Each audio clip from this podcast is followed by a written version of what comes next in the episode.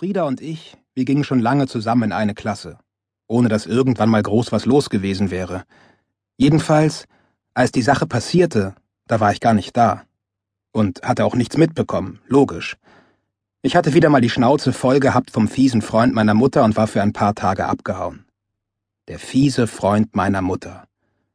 Wenn ich den Kumpels von ihm erzählte, nannte ich ihn F2M2. Frieda nannte ihn erst F2DM, das war viel zu umständlich und nicht besonders witzig. Dann nannte er ihn F2D2, was überhaupt nicht hinhaute. Deiner Dutter oder was? Jetzt nannte er ihn F2M2, genau wie ich. Das war auch seltsam. Es war ja nicht seine Mutter, aber irgendwie war es auch okay. Ich hatte bloß zwei kleine Schwestern, aber wenn Frieda den Freund meiner Mutter auch F2M2 nannte, war das ein bisschen so, als ob ich noch einen Bruder hätte. Egal. Der F2M2 war vor ein paar Jahren bei uns eingezogen und seitdem baute er das Haus um. Er war einen Kopf kleiner als ich. Ihm waren die Zimmer zu hoch, also zog er überall eine Zwischendecke aus Holz ein. Ein Zimmer nach dem anderen. Ich musste ihm dabei helfen. Was völlig hirnrissig war, weil er dauernd darauf hinwies, dass ich eh für alles zu schwächlich und zu ungeschickt sei. Gib mir mal den Zimmermannshammer, Weißt du überhaupt, was das ist? Wegen dem F2M2 hatte ich mir einen eigenen Fernseher gekauft, von dem Job in der Hühnerfarm. Einen kleinen portablen mit einer Teleskopantenne. Wenn ich zu Hause war, saß ich in meinem Zimmer und guckte fern. Serien, alte Filme, alles. Sogar den ganzen heile Familie-Kram in Schwarz-Weiß guckte ich mir an, der am Sonntagnachmittag kam. Außer eben, wenn ich dem F2M2 wieder mal helfen musste. Der F2M2 war Maler von Beruf. Kein Maler, der malen konnte, Landschaften oder Leute oder sowas, sondern einer, der anmalen konnte. Wände und so. Er hatte quasi gelernt, Farbe einigermaßen gleichmäßig zu verteilen, und jetzt war er Malergeselle. Und tapezieren. Das hatte er auch gelernt. Während wir das Wohnzimmer tapezierten, merkte er, dass er sich verrechnet hatte und dass die Tapeten nicht reichen würden. Er fuhr los, um noch mehr Tapeten zu besorgen. Ich hatte meine Verabredung mit Vera abgesagt, und jetzt stand ich auf einmal doof und ohne Vera und ohne Tapeten im Wohnzimmer rum und musste warten, bis der F2M2 zurückkam. Ich kratzte mit dem Spachtel die Reste der alten Tapete ab. Dann holte ich aus dem Keller die braune Farbe für den Haussockel. Auf den blanken Putz der Wohnzimmerwand pinselte ich Arschloch dumm wie ein Meter Feldweg. Dann begann ich zu tapezieren. Ich wollte nicht, dass der F2M2 mein Gepinsel auf sich bezog, wenn er nach Hause kam. Das würde bloß wieder in einem großen Geschrei enden. Der F2M2 reagierte auf Kritik ziemlich empfindlich. Ich schnitt ein paar Tapetenbahnen zurecht und leimte sie ein. Ich schob die bunten Karos rauf und runter, bis sie an den Stoßkanten passten, und strich die Bahnen mit der Bürste glatt. Als der F2M2 wiederkam, war die Schrift hinter der Tapete verschwunden. Eine Wand war fast fertig. Der F2M2 sagte, nicht schlecht.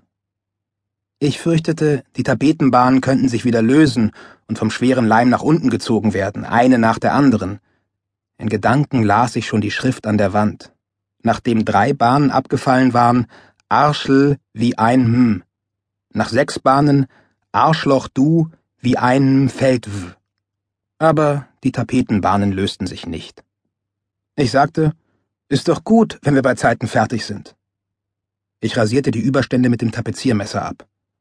Der F2M2, ich hab Latten besorgt und Paneele. Morgen hängen wir die Decke im Hausgang ab. Das war mein Stichwort. Ich packte meine Sachen und fuhr mit dem Fahrrad zu Vera über die Felder. Am nächsten Tag trennten wir nach Berlin. Wir fuhren immer wieder mal für ein paar Tage weg. Zu Veras Bruder nach München oder nach Amsterdam oder an den Bodensee. Die Entschuldigungen für die Schule schrieben wir selbst. Vera hatte die Unterschrift meiner Mutter ziemlich gut drauf und ich die Unterschrift ihrer Mutter. Ich wollte nach dem Abitur so schnell wie möglich nach Berlin. Ich war noch nie in Berlin gewesen. Ich wusste bloß, dass man nicht zur Bundeswehr musste, wenn man da wohnte, und dass die Mauer irgendwie mitten durchging. Wir übernachteten bei einem Bekannten von Veras Bruder. Die Wohnung hatte bloß ein großes Zimmer, das war ganz zugestellt mit Baudielen, Schalbrettern und Absperrgittern. Der Bekannte von Veras Bruder wollte irgendwas daraus bauen, aber ich verstand nicht was. Ein Zwischengeschoss oder eine Art Fußgängerbrücke quer durch die Wohnung oder sowas. Ein großes Zimmer und eine kleine Küche. Vera schlief im Zimmer, ich in der Küche. Vera sagte, das würde vom Platz her nicht anders gehen und ich wollte es glauben. Die U-Bahn in Berlin fuhr alle paar Minuten. Man konnte einfach zum U-Bahnhof gehen und einsteigen. Ich sagte zu Vera, schwarz fahren? Vera sagte, trampen. Ich, in der Stadt?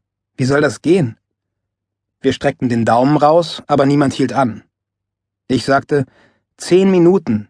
In der Zeit wären drei U-Bahnen gefahren. Dann hielt ein Bus. Ein Linienbus. Ein gelber Doppelstocker. Es zischte, die Tür ging auf. Vera sagte, wir haben kein Geld. Der Busfahrer winkte uns rein.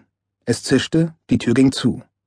Der Fahrer schaute in den Rückspiegel, setzte den Blinker und fädelte sich wieder ein in den Verkehr. Ich sagte, wir haben kein Geld. Der Fahrer brummte, kein Geld kann ich nicht wechseln. Aufrücken, oben ist auch noch Platz. Wir guckten uns das Univiertel an. Dann gingen wir zum Essen in eine riesige Mensa. Vor der Mensa war ein schwarzes Brett, vielleicht 30 Meter lang und zwei Meter hoch. Vera zupfte einen Zettel vom Brett. Ein Zimmer zur Untermiete. Vera, Wohnung suchen üben? Das Zimmer war eine dunkelbraun verholzte Höhle in einer alten Backsteinvilla. Durch die Gardinen sah man einen Stoppelrasen hinter dem Haus, der war von der Sonne verbrannt. Die Vermieterin war eine alte Dame. Das war das Zimmer von Jürgen, unser Großer. Sie glotzte Vera an, als ob sie noch nie grüne Haare gesehen hätte. Das Zimmer ist nur für eine Person, sagte sie, als wir rausgingen. Natürlich, sagte Vera, kein Problem. Ich habe ja schon den Studienplatz in Moskau. Philosophie, Marxismus, Leninismus und so weiter. Die Alte glotzte wie ein ausgestopfter Falke, in den irgendwer zwei viel zu große Glasaugen eingesetzt hatte. Vera sagte, wir wollen uns auf halbem Weg treffen. Wissen Sie vielleicht, wie lang die Bahn von Berlin nach Warschau braucht? Der Mund der alten Dame ging auf und zu. Die Reichsbahn? Von Ostberlin? Nach Hause zu trampen dauerte viel länger, als wir erwartet hatten. Am Grenzübergang standen 20 oder 30 Leute, die auch nach Süden wollten. Sie trugen Pappen vor der Brust, auf denen München stand oder Freiburg oder einfach S wie Stuttgart. Ein Pärchen, das andauernd kicherte, hatte ganz frech Rom auf sein Schild gemalt. Nach einer halben Stunde hielt ein Sattelschlepper mit einer italienischen Aufschrift und die beiden stiegen kichernd ein. Um Mitternacht hatten wir erst die Hälfte geschafft. Die Raststätte lag in so einem gelben Licht. Wir sahen keinen Menschen. Die Abstände zwischen den Autos auf der Autobahn wurden größer und manchmal hörten wir für Sekunden keinen einzigen Motor. Auf dem Parkplatz standen die Laster dicht an dicht. Wir rollten die Schlafsäcke neben einer Hecke aus und legten uns schlafen. Ich sagte, wenn ich nach Berlin ziehe, besuchst du mich dann? Vera sagte, na, was denkst du denn? Ich, willst du mal Kinder? Vera, du spinnst. Sogar der Himmel war gelb vom Raststättenlicht. Ich konnte nicht erkennen, ob es bewölkt war oder nicht. Dann streichelte Vera meine Wange. Die Sonne knallte durch die Hecke. Die werden langsam wach. Ich geh mal fragen. Sie schlenderte rüber zu den Lastwagen. Ihr Körper schwang beim Gehen ein bisschen hin und her, die schmalen Schultern, die Taille, der Po. Das sah wahnsinnig schön aus. Von mir aus hätte sie noch weitergehen können als bloß bis zu den Lastwagen, aber dann hätte ich sie nicht mehr so gut sehen können. Egal.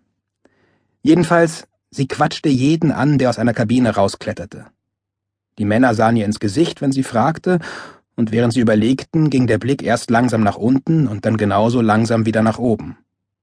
Einer nickte kurz und deutete zur Raststätte. Vera kam wieder. Sie fluchte. Was kriege ich dafür? Dein Freund kann ich leider nicht mitnehmen. Ohne Gummi? Alles Wichser. Der kommt mir okay vor, einigermaßen. Wenigstens hat er bloß geglotzt. Der Lastzug hatte Salz geladen. Der Fahrer war beleidigt. Er sagte, was kutschiere ich morgen durch die Welt? Sand? Vera flirtete auf Teufel komm raus. Sie sagte Salz in der Suppe und so Zeug. Das klappte gut. Er fuhr einen riesen Umweg.